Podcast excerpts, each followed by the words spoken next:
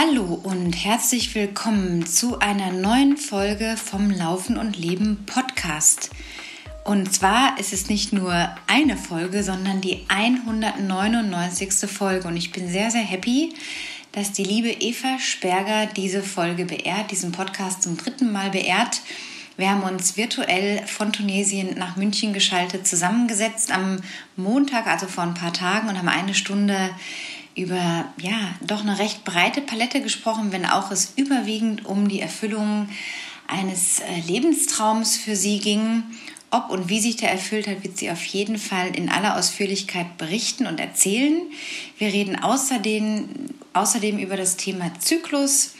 Inwiefern steuert vielleicht sogar Eva Ihr Training mit dem Zyklus, beziehungsweise ja, wie ist das überhaupt, ähm, wenn die Periode mal ausbleibt? Also auch Themen, die uns Frauen immer wieder oder sehr regelmäßig natürlich betreffen und wo man einfach ein bisschen mehr Gehör und ein bisschen mehr Fokus drauf legen sollte. Ja, Eva und ich, muss ich dazu sagen, waren eigentlich schon eine Woche vorher verabredet. Mir kam aufgrund diverser Ämtergänge was dazwischen mit der Zeit. Es hat sich alles nach hinten verschoben, was super ärgerlich war. Und auch Eva hat an diesem Tag wirklich so allerhand Herausforderungen gehabt. Sie hat sogar gesagt, das war ein richtiger Scheißtag. Und genau das finde ich so schön, dass man die Dinge beim Namen nennt. Und dafür steht Eva auf jeden Fall für eine Portion Echtheit, für die Dinge beim Namen nennen, akzeptieren, was ist. Und der Start in diese Folge ist etwas anders, als ihr das gewohnt seid. Also nicht erschrecken, wir sind direkt, als der Call losgeht, quasi mittendrin. Es gibt keine klassische Intro und Smalltalk vorneweg, sondern wir landen quasi direkt im Alltag von Eva und steigen auch direkt ein eben in das Erlebnis UTMB, das auch denjenigen von euch sicherlich eine große Inspiration sein kann, auch wenn ihr nicht im Ultra-Trail-Bereich unterwegs seid und vielleicht einfach total happy seid, 10, 15 Kilometer im Wald zu laufen. Es muss ja auch nicht immer ein so großes Ziel sein, aber ich finde trotzdem die Botschaft, die Eva hat, so wichtig. Also auch der Umgang ähm, mit, äh, mit, mit Herausforderungen, mit den Meilensteinen, die auf dem Weg liegen. Das ist so schön, wie sie das beschreibt. Und äh, es wird auch recht emotional. Also ihr dürft euch sehr, sehr freuen auf diese Folge mit Eva. Ähm, ich danke an dieser Stelle sehr, sehr herzlich Daniel Dodrzewski aus Stuttgart, der den Sound immer wieder nachbearbeitet. Vielen Dank für die gute Zusammenarbeit über die letzten Monate.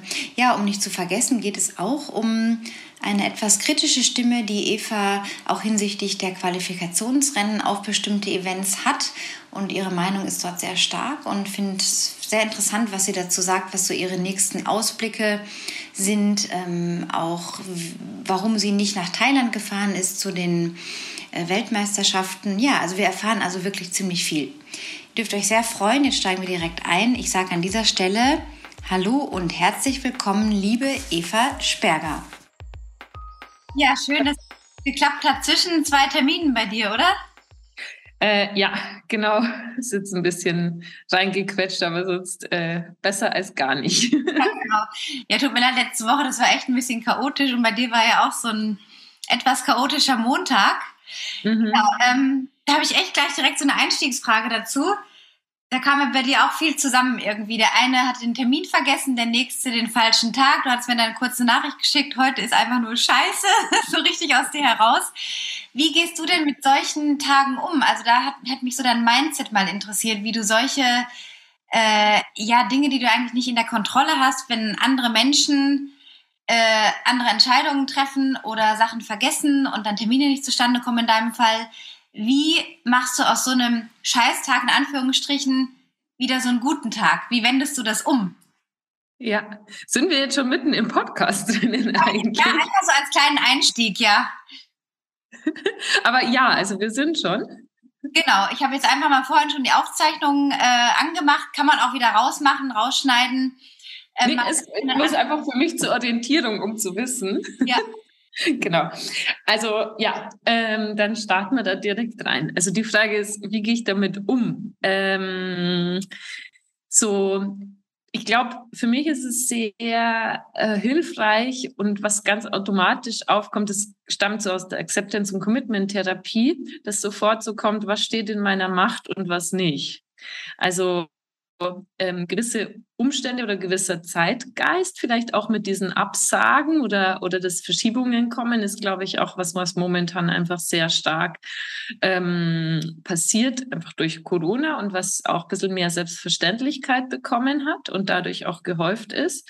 Und ähm, so die Frage, was kann ich tun? Also das ist jetzt so, jetzt kann ich gerade das Beste draus machen. Also was kann ich jetzt tun mit der Zeit? Oder dann denke ich, ah ja, cool, jetzt nutze ich die Zeit und bereite mein Seminar vor. Ähm, also was, was, wie kann ich jetzt quasi wieder handeln, so ähm, dass das Beste, das denkbar Beste dabei rauskommt. Also ich glaube, ich bin schnell dabei zu schauen, was kann ich machen, wie gehe ich mit der Situation um. Das kann ich jetzt nicht ändern, aber schon auch die Frage zu stellen, wie kann ich in Zukunft damit umgehen, wenn das so ist, ähm, wenn das jetzt gehäuft auftreten sollte, wie kann ich mein Unternehmen schützen, ähm, wie kann ich darauf reagieren. Interessant, ja. Weil es fiel mir irgendwie noch so ein im Nachgang an letzte Woche. Ich war irgendwie auf Ämtern unterwegs, hat sich alles verzögert, war auch total scheiße. Eben dieses schnell meine Audio und so, ne, das ist natürlich schon die Kultur, die du auch ansprichst, so ein bisschen durch verschiedene, ob es jetzt Corona ist oder davor schon sich so angebahnt hat, weiß ich es auch nicht. Aber daraus eben ähm, das zu wenden, das finde ich so spannend und das auch in den Sport dann äh, als Übergang zu nutzen, weil wir heute äh, möchte natürlich unbedingt mit dir über den UTMB sprechen, äh, den du ja gefinisht hast im dritten Anlauf Ende August. Ähm, deine Hochzeit so ein bisschen, du bist ja verheiratet seit Mitte Oktober, glaube ich, ne? Mhm, ja. Johannes, ähm, dein Trainingsverlauf äh, dieses Jahr, deine Ausblicke so, wir treffen uns jetzt, glaube ich, zum dritten Mal, oder? Kann das sein? Mhm, ja, ja ist schön, das genau. Mal. Das ist richtig schön und es ist so viel passiert seit dem letzten Gespräch im Winter.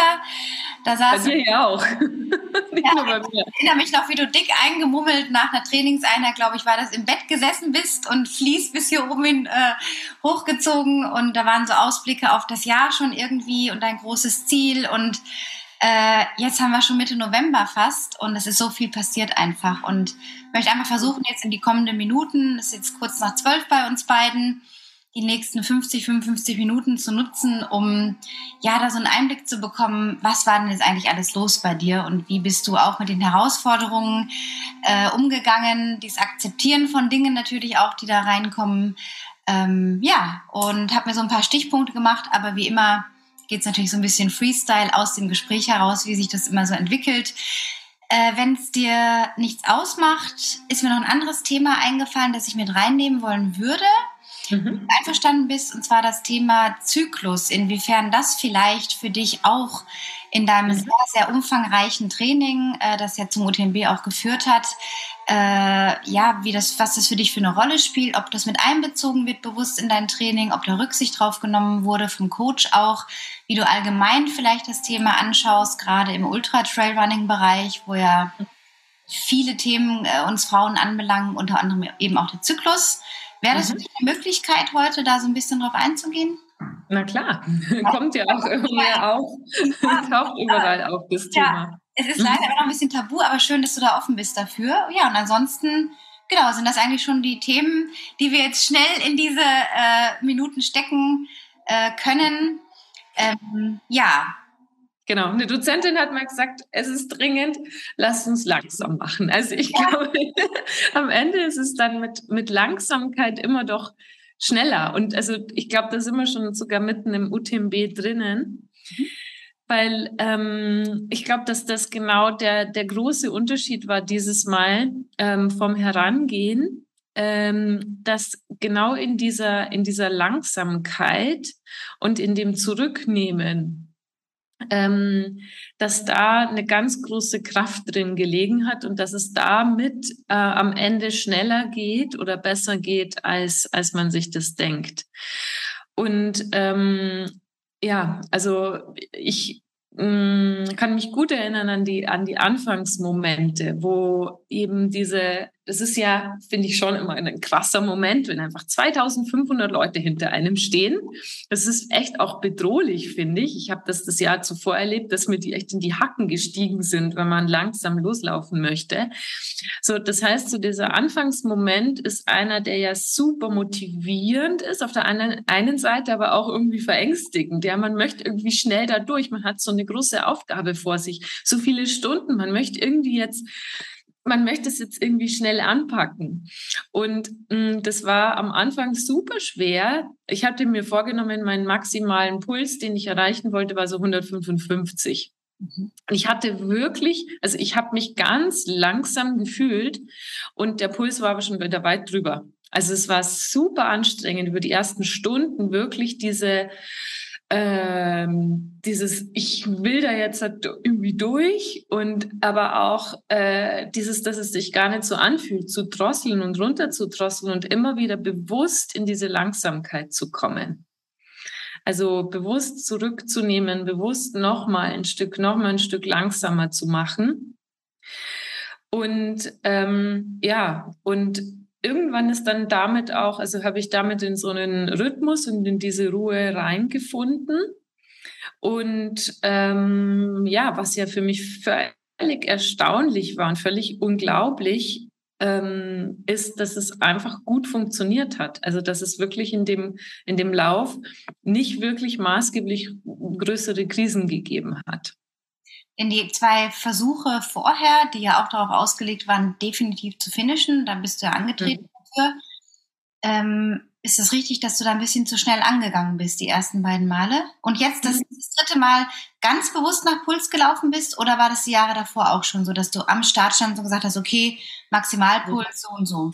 Ja, also das erste Mal bin ich zu schnell angegangen. Da war ich so, also Rennpferd, los geht's. Ja, ich wusste schon auch, also mir haben genauso die Leute gesagt, ganz Vorsicht am Anfang, du musst langsam machen, bla bla. Ja, habe ich, ja klar, mache ich, mache ich, mache ich. Oh, und dann rennt man halt doch los und dann ist es super, dann ist man irgendwie da auf Platz vier, Platz fünf, ja, irgendwie so, fühlt sich mega. Okay, und dann ging es halt einfach nicht mehr. Also dann kam halt der große Hammer daher. Ich glaube, das auch schon mit reingespielt hat, dass einfach der, der Großglockner, ähm, der war ja einfach nicht so lange her, fünf oder sechs Wochen, weiß ich jetzt nicht genau. Und also ich denke einfach, dass die Regenerationszeit auch nicht ausgereicht hat. Das wollte ich damals auch nicht so wissen, ja, halt voll motiviert. Aber diese, dieses gute Gefühl und die Motivation, das ist halt doch nicht alles. Ähm, so, man muss halt schon, finde ich, auch noch einen Teil ähm, wirklich Vernunft walten lassen und eben diese Motivation auch drosseln können. Also das war das erste Mal. Und das zweite Mal hat es nichts mit zu schnell zu tun gehabt. Da war ich sogar noch langsamer als dieses Mal von der Geschwindigkeit. Ähm, und da war es, also äh, da war es sicherlich einfach eine körperliche Geschichte. Also ähm, ich bin mal dazu gekommen, die Courtney Duvoiter zu fragen. Also, also ich denke, die ist einfach Problemlösen perfekt. Ja, die weiß sicher eine Lösung. Und sie, ich habe sie gefragt und sie hat gemeint, sie glaubt, so wie sich das anhört, war es ein Infekt.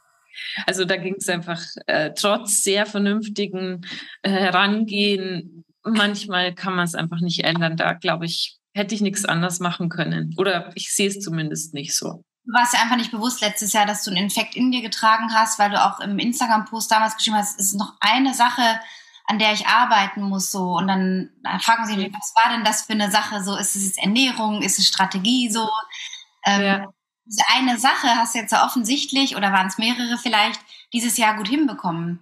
Also mhm. ich, dieses Laufen nach Puls in einem Rennen immer so ein bisschen zwiespältig, ehrlich gesagt, weil man durch die Aufregung, auch wenn man sich vielleicht, auch wenn man in der Lage ist, durch Atemtechniken, haben wir das manche Menschen drauf. Du bist ja da auch äh, sehr ähm, ja, affin damit sozusagen, ähm, dich natürlich auch selber zu kontrollieren und runterzubringen. Trotzdem, glaube ich, ist ja immer so eine gewisse Anspannung am Start, die Musik, die Leute hinter einem, wie du sagst, tausende von Leuten ähm, dass der Puls sowieso höher ist und vielleicht das Ergebnis, das man da auf der Uhr sieht oder die aktuelle Zahl gar nicht der Wahrheit entspricht, weil diese Aufregung, das Adrenalin da reinspielt. Wie ordnest du das denn ein?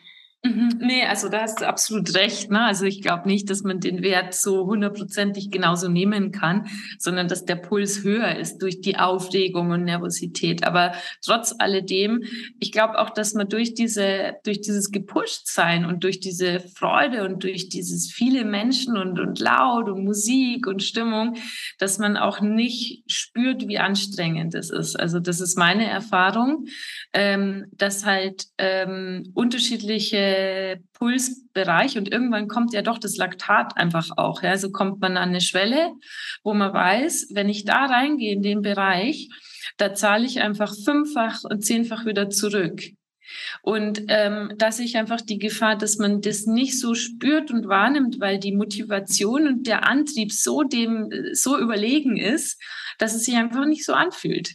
Und ähm, also ich äh, würde dir absolut zustimmen. Also laufen nach Puls, nee, also ich laufe sehr, sehr, sehr viel nach, nach Gefühl und habe dann auch die Stunden danach nicht, überhaupt nicht mehr drauf geschaut. Also war es mir völlig egal. Es war wirklich nur dieser Anfang, ähm, dass ich verhindern wollte, dass ich die Anstrengung nicht, nicht genau genug spüre und einfach das Risiko nicht einzugehen, dass ich halt über diese Schwelle drüber bin. Ja, diese genau. Übersicht halt einfach nicht, nicht da ist. Ja, ja, und dann halt, äh, ja, also 20 Stunden später halt die Rechnung dafür zahle. Und da hatte ich dann zwischendurch auch schon trotz alledem noch die Angst, dass ich jetzt zu schnell war. Also ich weiß noch, Courmayeur bin ich in gutem Zustand. Also das das ist so bei Kilometer 80 und da sind viele steigen da aus. Das ist so ein Knackpunkt. Ja, viele gehen bei Courmayeur dann raus. So, ich war da zwölf Stunden im Rennen und ich habe gemerkt, boah, mir geht's super, aber ich hatte schon auch Angst, boah, war das ist trotzdem ein bisschen überzogen schon. Und da habe ich dann auch nochmal rausgenommen. Und ähm, das kam einfach, das habe ich mir gar nicht als bewusstes Mantra vorgenommen, sondern mich hat der Satz begleitet, better safe than sorry. Also irgendwie mehr auf Nummer sicher zu gehen und ähm, vor allem auch, also was mir mein Trainer ähm, mit auf den Weg gegeben hat, war äh, Kindness, also Freundlichkeit, das Mitgefühl, die, die, also. Güte sich selber gegenüber. Güte, genau, Güte ist eigentlich die korrekte Übersetzung dafür. Und das heißt, das hat mich so begleitet, ähm, so äh, wirklich bei mir zu sein, gütig mit mir zu sein, ähm, ganz nah beim Körper zu sein und immer zu schauen, ist es okay, wie geht's mir gerade? Also sich wirklich, wirklich sehr, sehr, sehr gut um sich selber zu kümmern. Und ähm, das, das hat sehr, sehr gut funktioniert. Also insgesamt so die, ich habe ja ganz viel mentale Vorbereitung gemacht, also nicht so sehr wegen den UTMBs vorher, da, da bin ich nicht, da war das Mentale nicht schwierig. Aber die, die Rennen vorher, also beim äh, vor allem beim Miut auch, da habe ich gemerkt, da war ich in psychisch überhaupt gar keiner guten Verfassung drinnen. Und drum, ich habe einfach Angst gehabt, dass wenn das jetzt so über so viele Stunden mir um die Ohren fliegt die ganze Zeit, dass das halt schon sehr hart werden könnte. Und von daher war halt einfach ganz viel Vorbereitung auch ähm, auf was passiert äh, vielleicht an, an Selbstzweifel, was passiert, wenn man so in diese Erschöpfung reinläuft, was taucht da, was kann da alles auftauchen. Und ähm, das war sozusagen ein Teil dieses auf mich achtens oder aufpassen und immer wieder zurückzukommen zu einem, also zu mir, zu dem Moment jetzt.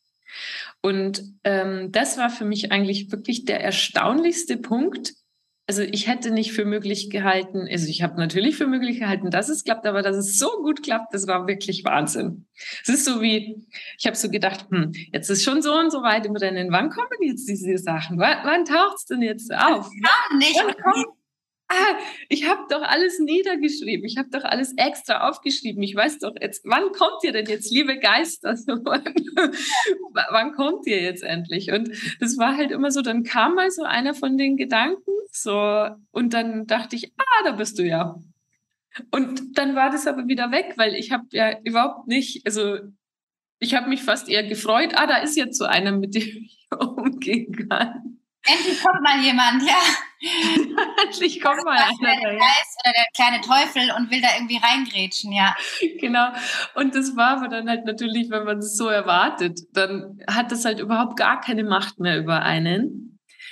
Und ähm, das hat einfach erstaunlich gut funktioniert, so dass es wirklich ein guter Zustand war. Also ein bisschen hat es mich schon noch catch, dass ich dachte, boah, wenn es mir jetzt so gut geht, bin ich dann wirklich einfach viel zu faul gerade. Also bin ich einfach nur faul und gehe irgendwie durch das Rennen durch und muss man sich jetzt doch noch ein bisschen mehr quälen.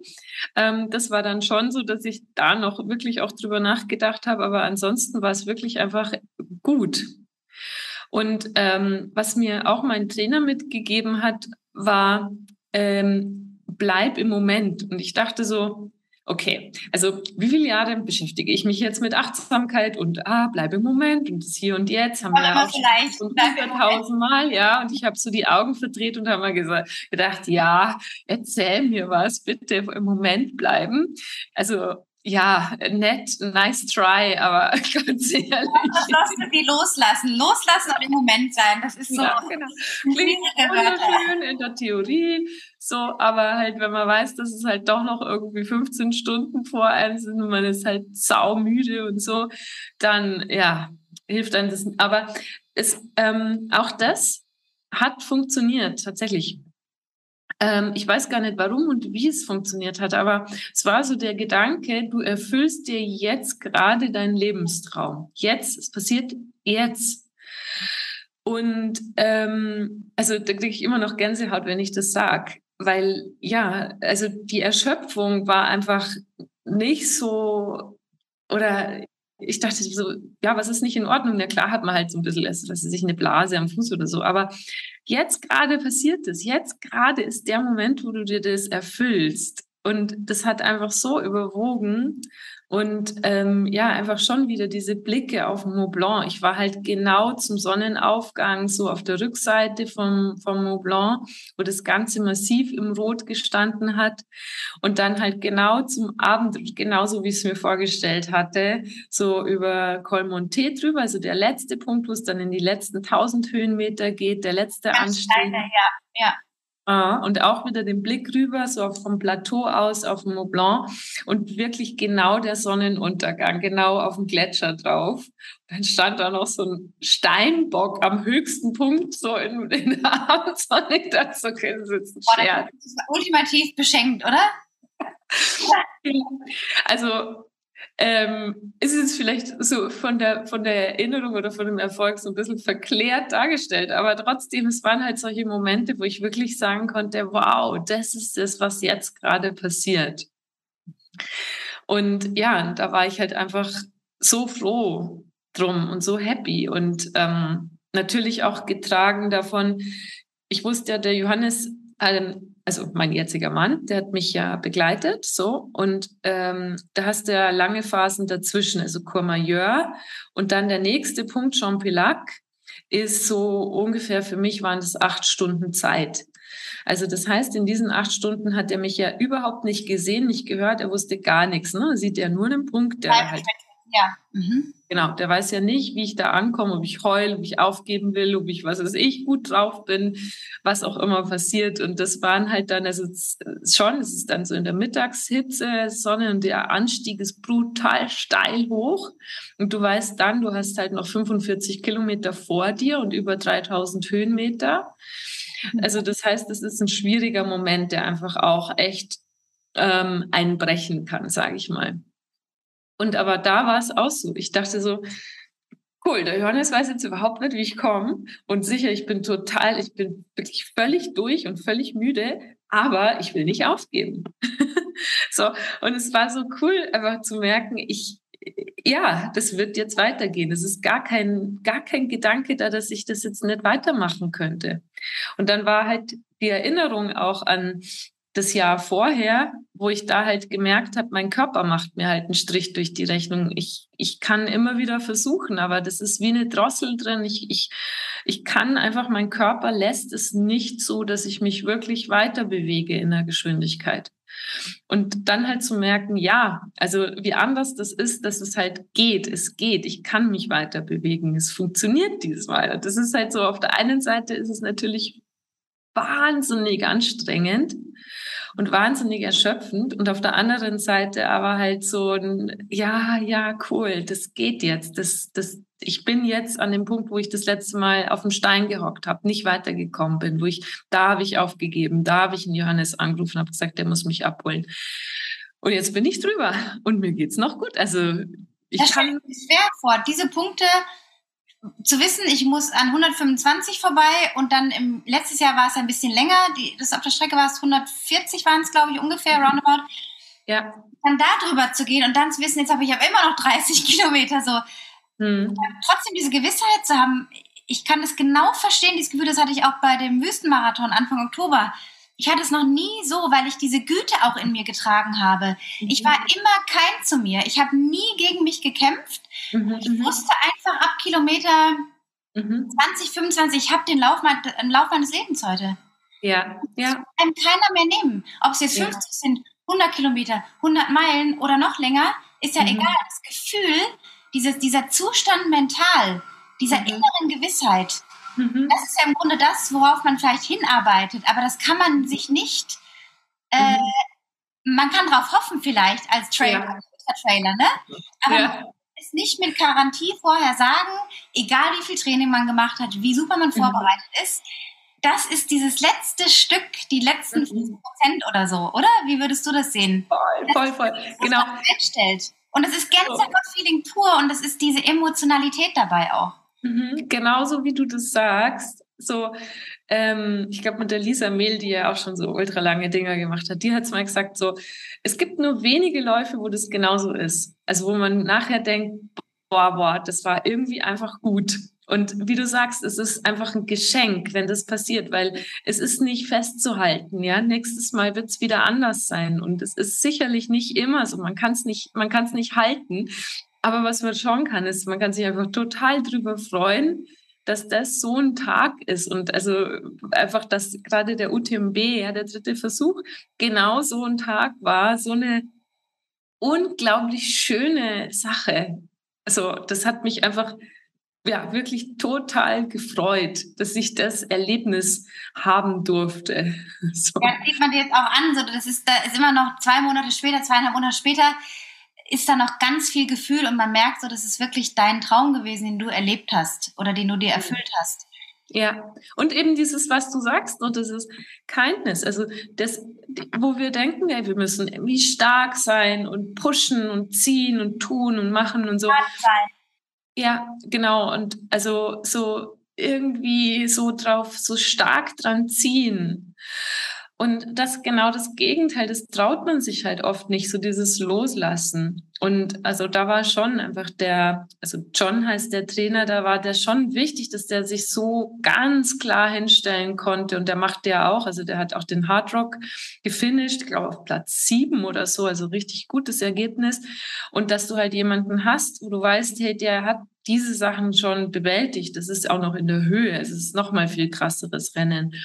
Und ähm, der sagt dir so klar, hey, vertrau da drauf, ja. Also ähm, super stabil, trau, also Kindness, freundlich mit sich sein, ähm, Ruhe, sich quasi gut zuzusprechen, sich die Sicherheit immer wieder zu geben. Ja. Das ist es am Ende, was äh, was das Geheimnis an dem Ganzen ist. Ne? Und jetzt, wenn man das so mal erlebt hat, dann klingt es so logisch, aber davor ist es lange ein langer Weg. ja, ja, ja. Jetzt ist natürlich für dich auch als Leistungsathletin, du bist der Profi für Salomon, ähm, natürlich auch der Leistungs-, der Performance-Gedanke ganz klar ja auch dabei. Du bist einfach eine, eine Hochleistungssportlerin, eine Bergsportlerin, eine Ultratrailerin, Läuferin. Ähm, wie ist denn für dich jetzt die Platzierung? Du bist Zehnte geworden, du bist in 28,15 ins mhm. Laufen. Ich erinnere mich an diese Bilder, die der Stefan Wieser gemacht hat. So, du, du stehst dann so quasi unter dem Ziel mit Blick äh, auf die Zuschauer, die dastehen. Es ist ein Gänsehautmoment. Man merkt, mhm. wow, da kommt jetzt irgendwie, da fällt alles so ab, dieses Glücksgefühl. Ähm, mhm. Wie ordnest du denn für dich deine Zeit und deine Platzierung auch ein, jetzt mhm. in diesem Feld, in diesem sehr, sehr stark besetzten Feld? Mhm, ja, also für, für mich war es, also das C-Ziel war, ich will ankommen, ich will irgendwie ankommen, ganz egal in welcher Zeit. Das B-Ziel habe ich sogar schon vergessen und das, das A-Ziel war für mich Top 10. Also das war das Beste, was hätte passieren können für mich oder was ich mir wirklich gewünscht habe, war Top Ten zu laufen.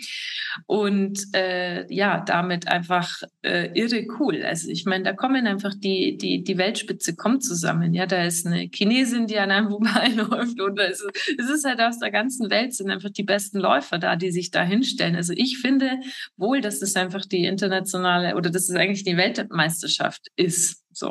Wahrscheinlich bei der Weltmeisterschaft ist die Konkurrenz oder habe es ich zumindest nicht so stark erlebt wie jetzt beim UTMB. Und von daher war es für mich absolut super, genau das zu erreichen. Und ähm, da war auch noch mal ähm, jemand anderes für mich wichtig, nämlich die Ildiko, die ja selber auch schon, also eine Läuferin, die jetzt 58 ist und einfach irre Erfolge einfährt. Ja, also, wer sie noch nicht kennt, sie ist eine, eine herausragende Athletin einfach. Ja so ein Vorbild für mich, wirklich so ein Vorbild.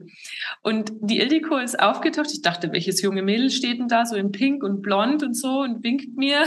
Ach, das ist die Ildiko. Ah ja, okay. Und ähm, dann sagt sie so, okay, und fünf Minuten hinter dir, Eva, ist die Konkurrenz. Du verlierst deinen zehnten Platz und gibst jetzt Gas. Und halt, also der Johannes und die Toni war auch dabei, der Trainer, allem so kein, vorsichtig und langsam, du machst es super und so und, und, und, und wir haben ja nichts gesagt, wo ich bin und keine Platzierung und so. Wobei der Johannes auch an dem Punkt gesagt hat, so, okay, hier da ist jemand jetzt hinter dir. Also das hat er auch an der Stelle gesagt. Aber trotzdem, also die Ildika halt nochmal so richtig deutlich so. Und jetzt, jetzt kommt es drauf an, jetzt gibst du Gas. Und dann habe ich so gedacht, ja cool. So, okay, jetzt habe ich ja mich so schön gut behandelt die Zeit und jetzt schauen wir mal. Und dann bin ich echt, also ab dem Punkt war dann, äh, okay, jetzt gebe ich mir Gas. Das waren ja dann noch vier Stunden oder so. Und dann war es aber auch so ein, okay, also jetzt in, in, den, in den Anstieg rein und dann habe ich noch so einen Typen überholt. Der war, glaube ich, so ein bisschen, ich so, lass dich nicht aus der Spur bringen, ich muss hier gerade meinen zehnten Platz behalten. das ist ja auch Wahnsinn. Ja, und also okay, und dann war es aber auch für mich okay, weil ich mir dachte so, okay, das kann ich jetzt schon machen mit meinem Körper. Ne? Der sagt, es ist okay, ich mache das mit, alles, alles in Ordnung, wir geben jetzt hier nochmal Gas, auch wenn das überhaupt nicht lustig ist. Und dann war natürlich immer so, ach, komm, lass es gut sein, jetzt einfach irgendwie finishen ist doch auch okay. So, nein, du, oh, stell dir vor, wenn du dann das jetzt aufgegeben hast, so, nee, dann bist du hinterher nicht glücklich. Also da habe ich dann schon echt einfach geschaut, mich zu motivieren, dass ich jetzt einfach diesen Platz halte. Und dann, also war es erst noch hell, aber dann wurde es halt dunkel und ich, also im Hellen konnte ich sehen, es ist jetzt keine Frau direkt hinter mir. Aber fünf Minuten ist halt auch nicht so viel Abstand, gell? Also so, das halt auch eine halbe Stunde ist jetzt nicht viel beim UTMB. Und Genau, und dann war es halt schon dunkel und es ist halt ganz eine schwierige Strecke, das letzte Stück. Also da ist wirklich jeder Schritt anstrengend und schwer und der Downhill ist, ist, wirklich, wirklich schwierig. Also du stehst auch oben. Reserve runter auch nochmal, ne, ich kenne das auch vom Laufen da, mhm. wirklich technisch anspruchsvoll und da in der Nacht mit der Stirnlampe rumzutappen oder dann auch noch schneller zu laufen, da kann ja. dann auch alles passieren bis ins Ziel eigentlich, bis die letzten zwei, drei Kilometer, ja. Ja, das ist sonst schon nicht so einfach, genau. Und man denkt sich halt so, du schaust dir schon runter, du bist ja fast schon da und dann sagt einer, ja, du hast jetzt noch 50 Minuten. Und denkst du, hä? Ist doch gleich. Nee, es ist halt noch wirklich, wirklich lang. Und da musste ich mich dann schon nochmal durchquellen, da wirklich, also auf diesem Sand, rutschigen Sandboden sehr steil irgendwie nochmal Gas zu geben. Oh, und dann waren halt wirklich kurz vor Chamonix, habe ich nochmal gesehen, es kommen zwei Stirnlampen hinter mir. Du wusstest so. nicht, ob Mann oder Frau, sondern. Genau, du siehst halt Stirnlampen. So, okay, boah. Und dann halt so schon im Ort, ja. Und dann habe ich halt echt, ich bin durch diesen Ort gerast. Ich weiß es nicht, ich habe die Pace nicht nachgeschaut. Gefühlt war es irgendwie wie so Zone 5 bin ich halt wie von der Tarantel gestochen. Da sind ja schon die ganzen Menschen, es ist Spalier steht, ja, und also bejubeln einen und so. Und da bin ich durch dieses, diesen Ort durchgerast, war alles nochmal rausgehauen. Und dann halt so, also die, als ich dann um die Ecke gebogen bin, da wusste ich, okay, jetzt kommt keiner mehr. Kein Aber ich bin halt. Der Zielsprint mehr mit der Konkurrentin. Ja, aber dann halt wirklich so ähm, Johannes in die Arme gelaufen und ich habe halt wirklich gepumpt wie so ein Maikäfer, weil halt einfach der, der Abschlusssprint und dann, ja, okay, und dann war es halt einfach irgendwie auch nochmal schön, also diesen zehnten Platz sich auch nochmal so erkämpfen zu müssen. Das war dann vielleicht nochmal ein schönerer Erfolg, würde ich jetzt im Nachhinein sagen. Kam denn dann die Elfte rein? Kam die dann kurz nach dir? Nee, es hat dann das waren zwei Jungs. Verfolgt auch bei dir, aber es war nicht mehr so weit, oder? Der Abstand? Das, ja, also die, die zwei Stirnlampen waren Jungs, die kamen dann rein. Und genau, und dann hat es noch so, ich glaube, zehn Minuten oder so war die nächste dann hinter mir. So also schon. Ein sehr enges Feld. Einfach die Competition ist sehr hoch. Mhm, ja, also die, die, hat dann schon auch, glaube ich, noch Gas gegeben, so. Ja, und dann war es halt natürlich, also wenn man dann halt so bei der Siegerehrung wirklich noch auf dem, ähm, ja, geehrt wird mit dem zehnten Platz und so, da wären ja die ersten zehn, äh, dürfen tatsächlich auch zur Siegerehrung hoch und das war dann schon schön und toll. Ein kleiner Gedanke war dann schon, also ich hatte eigentlich so gedacht, ich kann 27 Stunden schaffen, im absoluten Optimalfall vielleicht 26,5 oder so. Also da war schon, das ist dann schon hinterher nochmal gekommen, so, hm, hätte es auch noch schneller gehen können, aber muss ja auch. Welche Zeit du dir selber, ohne dass, dass du das vorher groß kommuniziert hast, aber welche Zeit du dir selber zugetraut hättest. Und ne, weil ich auch mal dachte, du, du hast ja wirklich einen sehr, sehr enormen Trainingsaufwand und Umfang. Ähm, also ich habe vorab sogar gedacht, Top 5 ist bei dir locker drin. Die Ildiko hat mal unter einem Post, ich glaube, das war vor zwei Jahren oder drei Jahren auch geschrieben, Eva, du schaffst, du bist, du hast das Potenzial für eine Top 3. Da erinnere ich mich irgendwie dran an diesen Satz von ihr. Ähm, einfach weil du so eine herausragende Athletin bist. Also, ja, ich denke halt schon, also was du den Abstand siehst in diesem Feld vom ersten bis zum zehnten Platz, von der Erstplatzierten bis zu dir, ähm, mhm. ja, wie soll ich sagen? Ich, denkst du, dass die Leute mehr von dir erwartet haben? Mhm, bestimmt haben mehr, haben manche Leute mehr von mir erwartet und bestimmt ist auch eine Stimme in mir, die da mehr erwartet hat. Und ähm, äh, ja, natürlich ist es äh, bleibt da irgendwie auch eine Frage stehen, was wäre jetzt gegangen. Und ähm, gleichzeitig war es für mich eine Entscheidung. Also ich kann mich entscheiden, möglichst schnell zu machen oder ich kann mich entscheiden, möglichst sicher durchzugehen. Und ich wollte halt sicher durchkommen. Und sicher durchkommen ist halt bei einem, also ich finde, ich kann äh, bei einem, was weiß ich, auch bei einem 50 Kilometer Lauf, ja, da kann ich noch relativ sicher sein, wenn ich auf Risiko gehe, dass ich trotzdem durchkomme äh, das schafft man schon irgendwie. Ja, vielleicht äh, verliert man ein paar Minuten oder so, aber man kommt noch durch. Aber beim UTMB, wenn man es, wenn man auf Risiko geht, ja, äh, dann ist es halt wirklich Risiko. Also drum fliegen ja 50 Prozent der Elite-Athleten raus. Ja, also ich meine, wenn man mal ein UTMB verfolgt hat, auch die anderen Rennen, CCC, so ich habe ein paar Leute in meiner Timeline drinnen gehabt, die ich verfolgt habe, bestimmt 20 oder so, und da ist halt gut die Hälfte nicht angekommen davon. Also ja, und das macht es halt deutlich. Also ich kann halt versuchen, wirklich äh, sehr, sehr gut mitzulaufen. Oder ich kann äh, mich entscheiden, sicher durchzukommen. Und ich habe mich entschieden, ich wollte sicher ankommen. Das war die Strategie. Und macht ja jetzt, öffnet nochmal die Frage, könnte ich jetzt auch noch schneller sein? Klar. Aber erstmal war da diese Kindness, diese Sicherheit, die dich da ins Ziel gebracht hat. Und das ist ja auch ja. schon ganz, ganz Großes. Ja, ähm, und ich denke, was ich noch sagen wollte, ist, was man einfach auch sehen muss, ist, dass einfach der Sport immer professioneller wird. Also es trainieren immer mehr Leute mit Trainingsplan, mit also strukturiertes Training, äh, verwenden Daten. Es sind einfach Profis dabei, also die wirklich nicht arbeiten, die halt voll gesponsert sind. Auch unter den Frauen mittlerweile gibt's ja auch durchaus welche, die zumindest irgendwie auch mehr Zeit fürs Training haben oder vielleicht eine Karriere im Hintergrund haben, ja, nicht mit 35 angefangen, sondern halt einfach jahrelang schon vielleicht Bahntraining, Leistungs, äh, Leichtathletik gemacht haben und so weiter. Und also ähm, da ist der Johannes immer ganz gut, mich wieder so ein bisschen auf den Boden der Tatsachen zu bringen, auch was man dann erreicht hat, also was das für ein Erfolg ist, ja ähm, einfach voll berufstätig ähm, und eben mit dem Alter, mit dem er das angefangen hat, einfach da zu stehen auf, auf einem zehnten Platz. Und das versuche ich dann schon immer wieder mir selber auch so zu sagen. Hat sich wirklich verändert, dass so, genau, die, die Klasse der 30 bis 33, 34-Jährigen einfach sehr, sehr hoch ist. Hm. Du bist, zwei, bist bald 43. Ähm, ich bin auch 43 geworden im Sommer da, da muss man sich schon mehr abrackern. Aber trotzdem können wir doch jetzt auch, auch sagen, wie toll ist das, dass wir in unserem Alter noch so eine Fitness haben. Ja, du den 100 Meiler so toll gefinisht. ich habe meine eigene kleine Nische im, im Laufen so.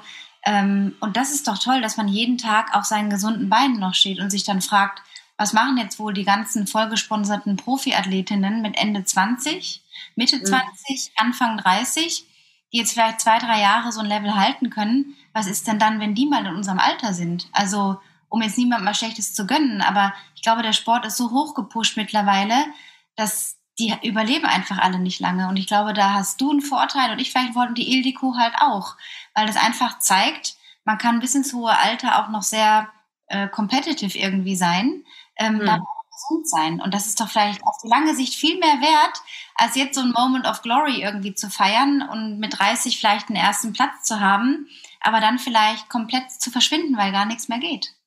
Also ja, so, so eine Stimme ist manchmal schon in mir, die sagt so, oh Mann, ich würde jetzt gern nochmal 20 sein und nochmal eine ganz andere, also ganz anders. Ich würde mal gern versuchen, was, was wäre denn noch alles drinnen? So, also wenn ich mich zurückbeamen könnte und dann nochmal die Möglichkeit und die Chance hätte, also äh, ja, das, das würde ich schon wenn die Wunschfee käme, ich glaube, das würde ich machen. Und gleichzeitig finde ich aber auch genauso, wie du es halt sagst, dass man halt, ähm, man kriegt ja auch Botschaften, ja. Also drum äh, finde ich, motiviert mich die Ildiko so sehr, weil sobald der Kopf wieder anfängt, mir zu sagen, ja, jetzt bist du so und so alt und schau dir doch mal an und so weiter und jetzt, was geht denn jetzt wirklich noch? So, natürlich ist das echt, das ist schon ein ganz überzeugender Gedanke. Und ich weiß halt immer nicht, welcher Teil davon, also auch andere Leute haben ja Überzeugungen, auch Trainer oder Leute, die ihn unterstützen, haben letztendlich eine Überzeugung, was man machen oder nicht mehr machen kann. Und ähm, so, das hat ja auch wieder eine Wirkung, eine Auswirkung auf einen ähm, so wie man Dinge interpretiert oder worauf man schaut. So die Welt ist ja unsagbar komplex. Ich kann mir alles raussuchen, ja, als Information. So und die rausgreifen und die rausgreifen, die Erfolge oder die Misserfolge. Und da versuche ich halt sehr, sehr bewusst immer wieder auch so diese eigenen Überzeugungen und Glaubenssätze in Frage zu stellen und zu sagen, so, okay, vergiss es, wie alt du bist. ist scheißegal. Mach einfach das, was du jetzt tun willst. So, vergiss es einfach. Und ähm, ja, also das ist so, so das Herangehen. Und dahingehend die Frage mit der Erfüllung dieses Lebenstraums, den UTMB zu finishen, auch jetzt noch das A-Ziel Top 10 erreicht zu haben. Ist da noch was offen für dich? Hättest du noch mal Lust, an den Start zu gehen, ob jetzt nächstes Jahr oder übernächstes Jahr, wie auch immer, ähm, und zu sagen, okay, jetzt gehe ich noch mal anders daran oder jetzt möchte ich mal noch die Zeit vielleicht erreichen, die ich denke, die in mir steckt? Sind da noch hm. Ambitionen in dir? Ja, da stellst du mir eine sehr gute Frage. Ist da noch was? vorstellen kannst, ist die sehr schnell aufgetaucht. Ungefähr einen Tag nach dem UTMB kam die Frage, geht das schneller? Kann ich das noch? Will ich das? Ich habe irgendwie in Johannes dann so gesagt, du Johannes, meinst du eigentlich, wir sollten mal einfach nur vorsorglich, wir könnten doch mal so eine Unterkunft, wir können ja auch nur dabei sein oder so. Und er schaut mich so von der Seite an, so, alles klar. Gut. Er weiß schon Bescheid.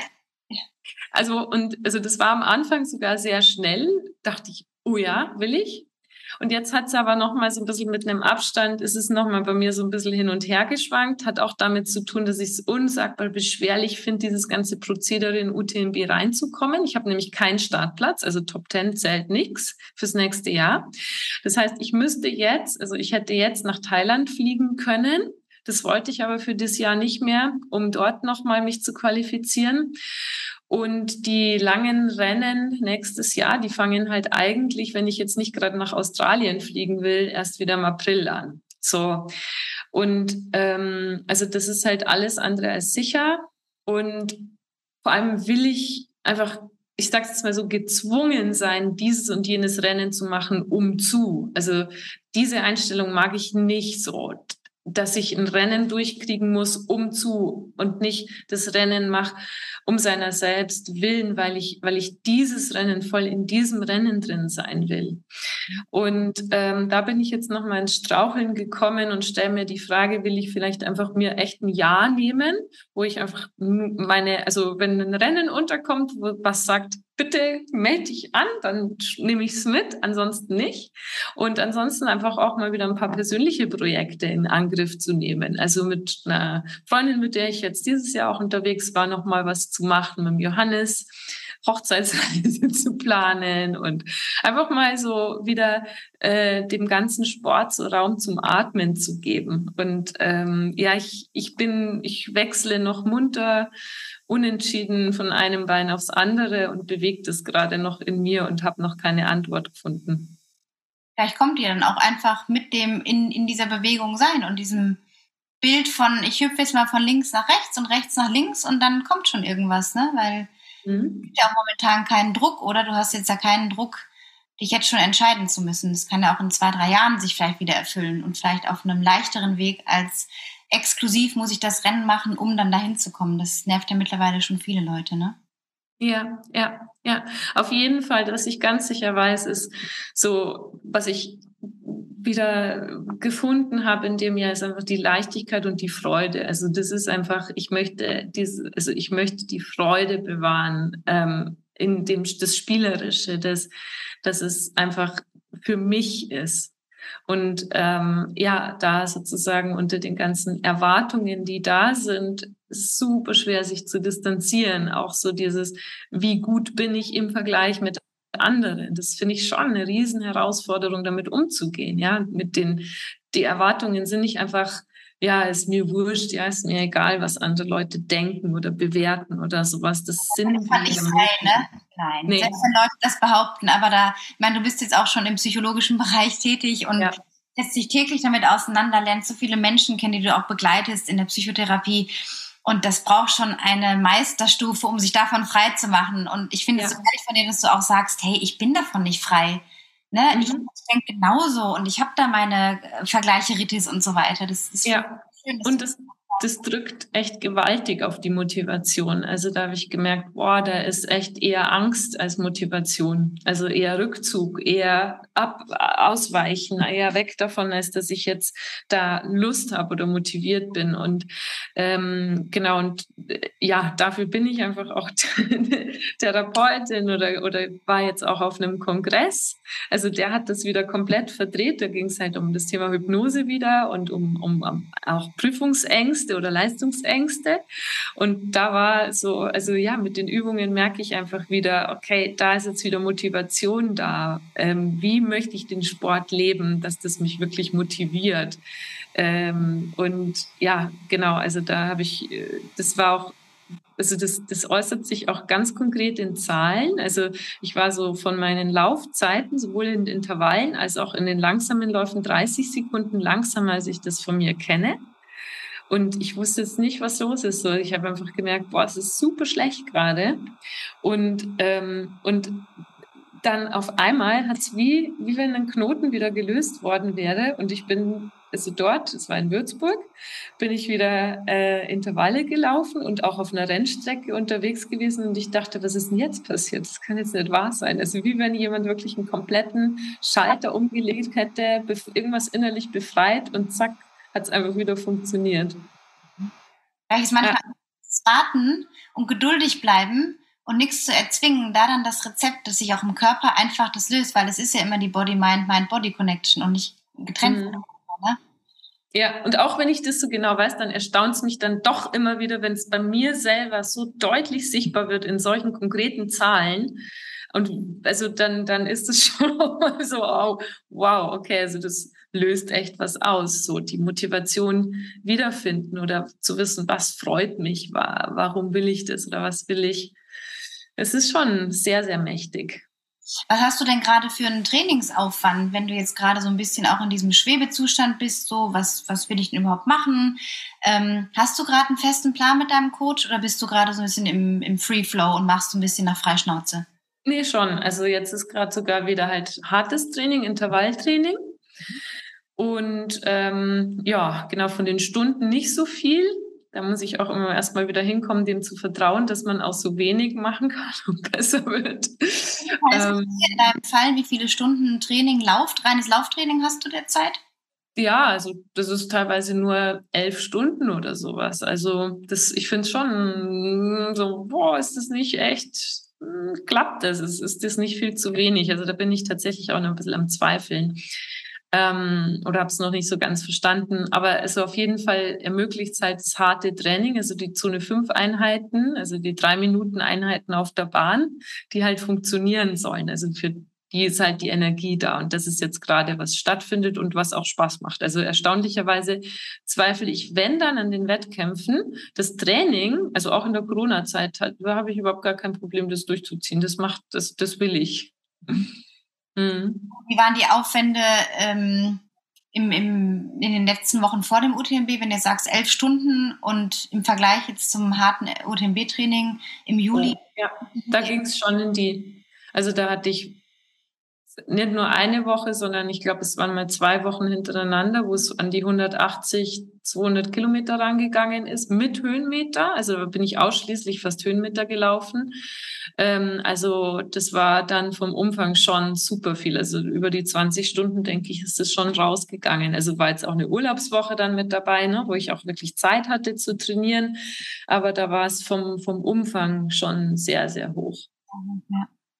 Und in Sachen Zyklus, um das Thema noch die nächsten Minuten aufzugreifen, ähm, wie ist das bei dir mit deinem Zyklus durch so hohen Trainingsumfang auch? Äh, wird er davon beeinflusst, dein Zyklus, oder bist du da jemand, die sagt, ach, macht mir alles nichts, alles läuft wie immer? Mhm. Also äh, ich habe es gerade schon gesagt, es ist gut, dass du es aufbringst, weil ich sehe immer wieder zyklusbasiertes Training und so, das taucht immer wieder auf. Ich habe mir dazu äh, bis jetzt genau zero, null, gar keine Gedanken gemacht. Das Einzige, was mich dieses Jahr beschäftigt hat, war, dass meine Wettkämpfe exakt immer Ende des Monats waren und dass jedes Mal ich genau da an dem Tag im Rennen oder Tag vorm Rennen und jetzt war eben vom UTMB, also es war wirklich wie verhext, jedes jedes Rennen in diesem Jahr, jedes. So, und dann habe ich mich noch mit einer Freundin, sie hat nämlich auch das Thema gehabt, so haben wir so, ich sehe es ja immer in meinem, meinem Aura-Ring, das sagt mir, wann die Temperatur hochgeht und so, das ist dann ein bisschen höher und dann weiß man eigentlich, es kommt und ich dachte, schon, jetzt jetzt ist immer noch nicht da, immer noch nicht da, immer noch nicht da. Und ähm, ja, genau. Und immerhin ist es dann so gewesen, dass ähm, ich finde, so der Tag, an dem es losgeht, ist einfach ja auch so Magen-Darm-mäßig manchmal schwierig. Genau, da also, rührt es ganz schön in einem rum dann, ja. Ja, also Intervalltraining ist dann mit ah, sollte man das Dixie-Klo in der Nähe haben, so finde ich, dass das funktioniert. Aber das hört man schon raus. Also ich kümmere mich nicht drum. Ich mache das dann halt trotzdem. Ich ziehe das dann trotzdem auch durch. Aber da war ich froh, dass es zumindest dieses Mal beim UTMB dann nicht war, sondern tatsächlich, Gott sei Dank, Dankeschön, einen Tag danach.